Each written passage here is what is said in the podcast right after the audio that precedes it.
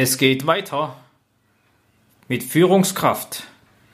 So habe ich meinen Podcast 56 genannt, vom letzten Mal. Heute heißt er Es geht weiter. Schönwetterkapitäne AD. Es geht also weiter mit meinem Podcast. Ja, ich hoffe, das klingt Ihnen noch im Ohr vom letzten Mal. Ich freue mich, wenn es Sie interessiert, wie es weitergeht.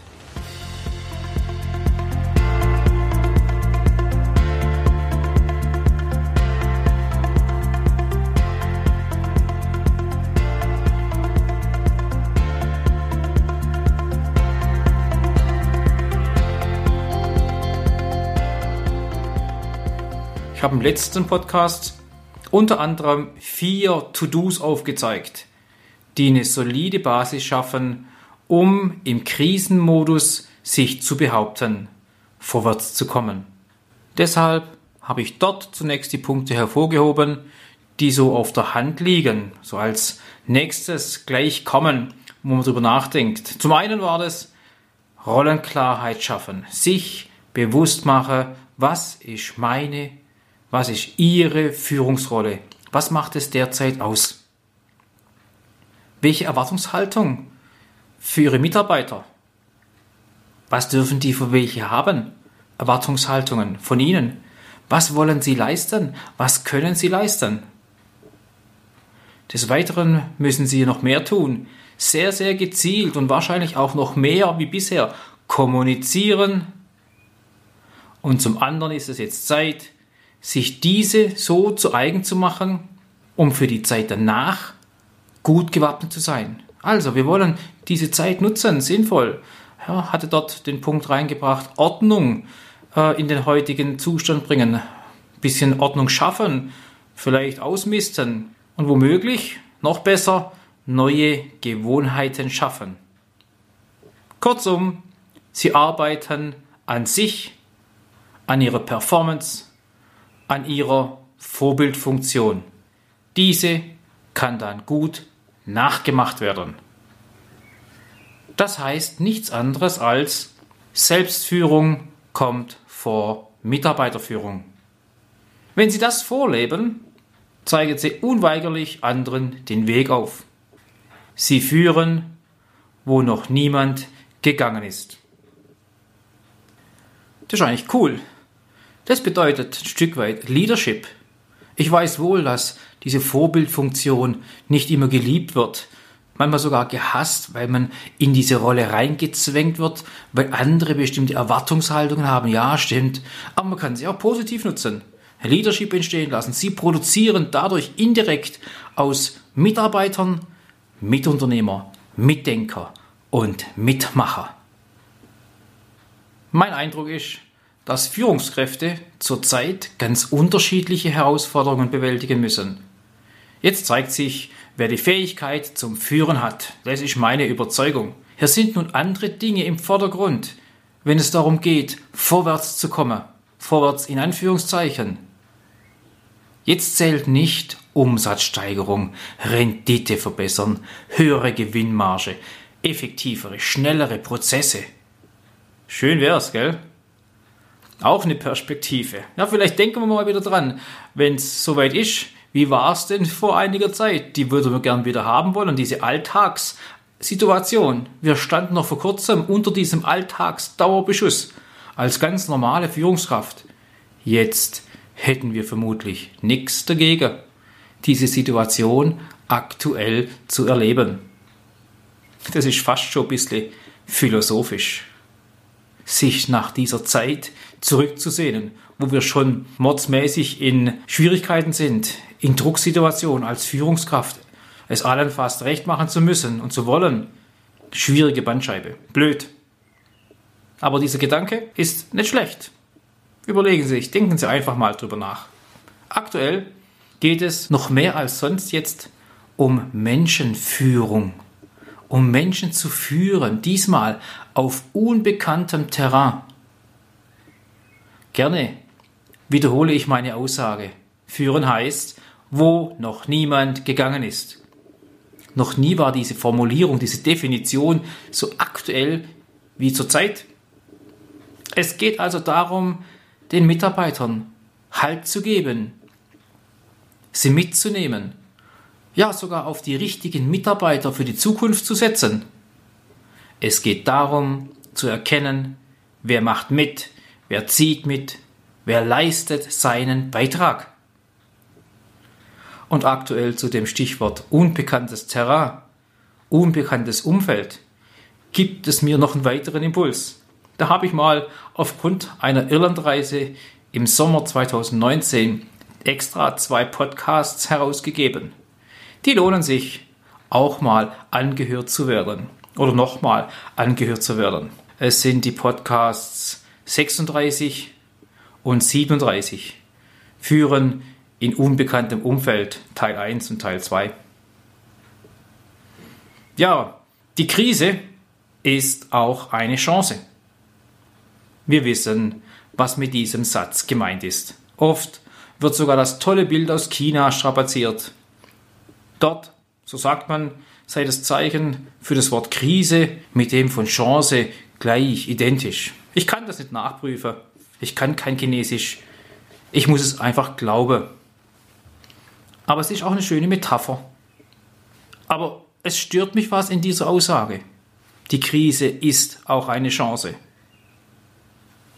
Darin stört mich die Tatsache, diese Aussage ist so gar nicht richtig. Sie kommt nicht immer so rüber, wie sie gemeint ist oder gemeint sein soll. Es ist die Tatsache, dass diese Aussage, die Chance ist auch eine Krise, streng genommen so gar nicht stimmt. Ich will damit sagen, so einfach und so schön sich das anhört, aber so einfach ist es nicht zu haben. Die Krise ist auch eine Chance. Mit Betonung auf ist eine Chance. Stimmt nicht. Sie ist eben per se keine Chance. Sie kann eine sein. Sie kann eine werden. Okay. Aber dann müssen wir uns folgende Frage stellen. Und die lautet, wodurch wird die Krise zur Chance? Das ist die wichtige Frage. Wie können wir jetzt die Chance nutzen? Was müssen wir tun? Selbstverständlich sind kurzfristige Fragestellungen wichtig. Wie arbeiten unsere Mitarbeiter im Homeoffice? Wie arbeiten sie am besten und effektivsten, wenn sie zu Hause sein müssen oder in Kurzarbeit sind und Homeoffice machen oder Kombination draus? Was passiert gerade mit unserem Unternehmen in dieser Krise? Was bedeutet die Krise eigentlich aktuell für uns, für unsere Branche, für unsere Unternehmen?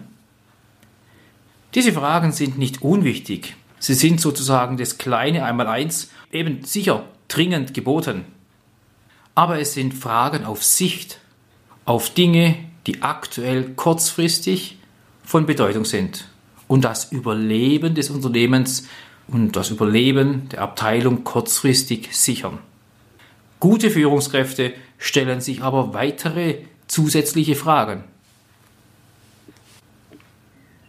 Und diese Fragen, sie zielen auf die Zeit danach ab. Eine Frage muss also auf jeden Fall gestellt werden.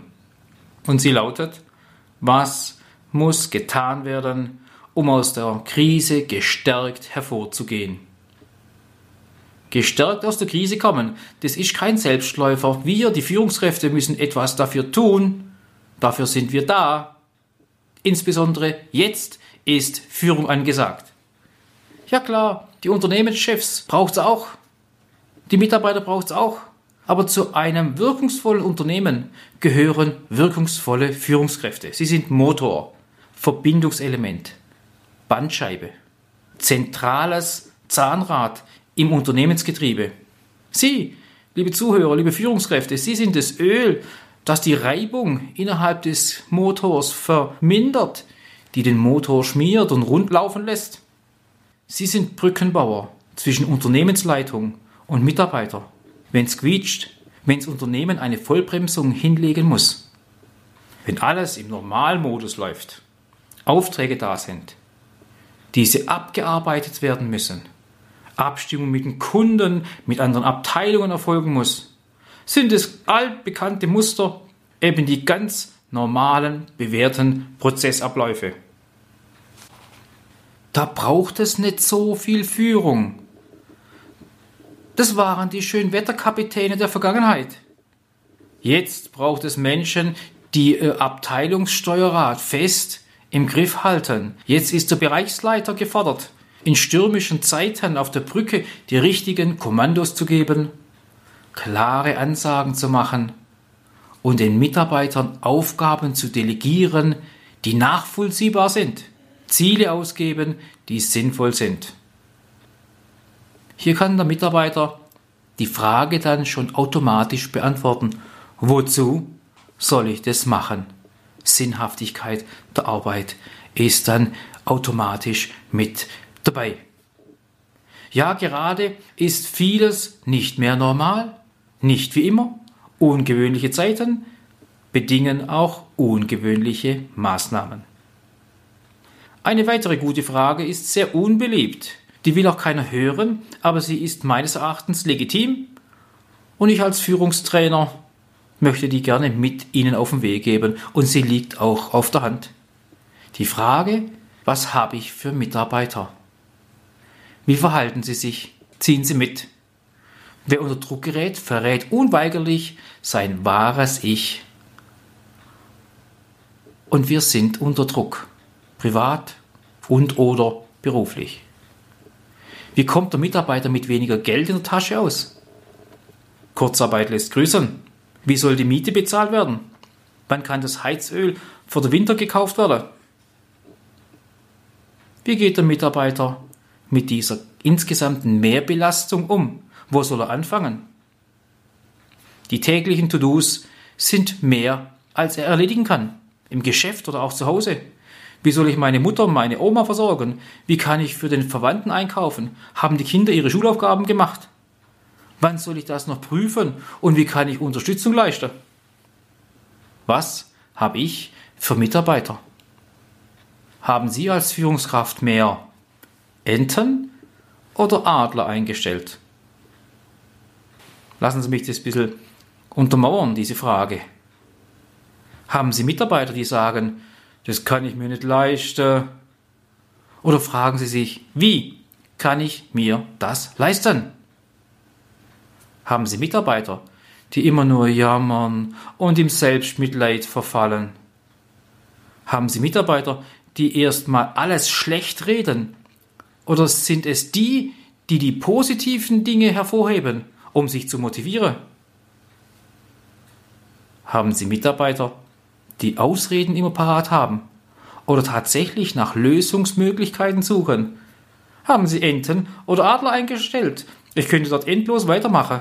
Aber es ist eine berechtigte Frage, was habe ich denn für Mitarbeiter um mich herum? Auch wenn ich sie nicht selber eingestellt habe, sondern sie habe, bin ich doch verantwortlich dafür, sie zu entwickeln oder in die richtige Richtung zu bringen. Auf wen kann ich mich denn verlassen? Wer in meinem Team ist ein Aktivposten?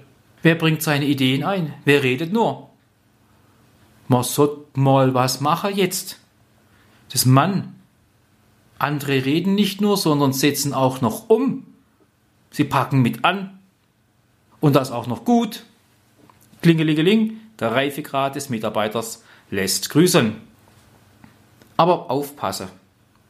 Bitte, liebe Führungskräfte, bedenken Sie, sowas könnte sich auch als Bumerang erweisen. Waren vor der Krise Vorschläge von Mitarbeitern nicht erwünscht? Warum sollten die jetzt in der Krise kommen? Haben Sie sie im Jammern gelassen und kein Veto gerufen, nicht eingegriffen? Warum sollte sich jetzt was ändern? Nutzen Sie die Gelegenheit, wenn das so war, es spätestens jetzt zu ändern. Ich habe im letzten Podcast den Punkt neue Gewohnheiten schaffen genannt. Der Zeitpunkt wäre gut, es auch jetzt umzusetzen und es auch zu kommunizieren und zu sagen, dass jetzt was neu ist, was anders ist, die Gelegenheit ist absolut günstig. Aber aufpassen, liebe Führungskräfte, bitte erst S1 machen. Führen im Führungsstil, informieren, unterweisen, kommunizieren. Das müssen Sie zuvor und für sich selbst erstmal tun. Wir sind in einer Krise, wo wir noch nie gegangen sind. Heißt also auch, wir müssen uns erst informieren und uns selber unterweisen und es erklären und dann das kommunizieren. Erst S1. Und aufpassen, liebe Führungskräfte. Bitte dann S2 machen. Führen durch Überzeugen. Erst sich selbst und dann Ihre Mitarbeiter. Was ist jetzt das Richtige in der Krise? Da geht es darum, dass wir die Überzeugung holen, indem wir Meinungen anderer zulassen, indem wir links und rechts schauen, indem wir mehrere Informationen abholen, nicht nur unsere Meinung bestätigt sehen wollen, sondern woanders noch Informationen herholen und uns dann erst eine Meinung bilden mit einer soliden Grundlage der Analyse der Information über unseren Horizont hinaus. Aber aufpassen, liebe Führungskräfte. Wissen Sie, was ich eben noch gesagt habe über Ihre Mitarbeiter? Wie verhalten sie sich? Ziehen sie mit? Was verraten sie, wenn sie unter Druck geraten? Und wie verhalten sie sich? Wie zeigt sich ihr wahres Ich? Wie gehen sie mit dieser Mehrbelastung um? Oder wie gehen sie mit, diesen, mit dieser vielen Zeit um, wo sie zu Hause sind, im Homeoffice oder in Kurzarbeit? Ja, ja, diese Fragen habe ich gestellt für Ihre Mitarbeiter. Aber der Bumerang kommt auch hier. Das gilt selbstverständlich und unmissverständlich auch für Sie als Führungskraft und für Sie als Mitarbeiter gegenüber Ihrem Chef. Nicht ohne Grund habe ich diesen Podcast betituliert mit Es geht weiter. Schönwetterkapitäne AD. Ich möchte, dass Sie Leadership entstehen lassen, dass Sie zu den Führungskräften gehören, wo Sie sagen können, ja, mein Vorgesetzter sieht es auch an mir. Ich bin ein Aktivposte, ich bin Mitunternehmer, ich bin Mitdenker, ich bin Mitarbeiter, ich arbeite mit, auch in der Krise. Bedenken Sie, wenn Sie einen Vorgesetzten haben, der könnte das auch so sehen, wie ich das hier geschildert habe. Er schaut Sie als Mitarbeiter und Führungskraft an. Er wird sich also auch fragen, wie verhalten Sie sich? Ziehen Sie mit? Was verraten Sie von sich, wenn Sie unter Druck geraten? Wie zeigt sich Ihr wahres Ich? Wie gehen Sie mit der Mehrbelastung um? Oder wie gehen Sie mit dieser vielen Zeit um, wo Sie zu Hause im Homeoffice oder in Kurzarbeit sind? Ja, ja, prüfen Sie sich einfach. Wie schneiden Sie selbst ab? Mit den gleichen, zum Teil harten Kriterien für gute Mitarbeiter. Kommt zum Schluss und zählen nochmal kurz auf, weil es doch viele Impulse gab. Vorleben, das ist das beste Mitarbeiter-Elixier.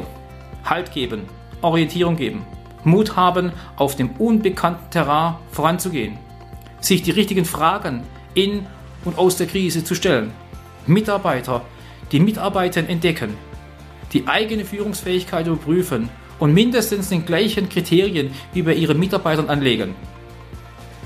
Fragen Sie sich wieder, bin ich eine gute Führungskraft? Oder mit meinen Worten, würde ich mir folgen. Ich freue mich, wenn Ihre Mitarbeiter von Ihnen sagen, ja, Ihnen folge ich gern. Es grüßt Sie, Ihr Stefan Schulig.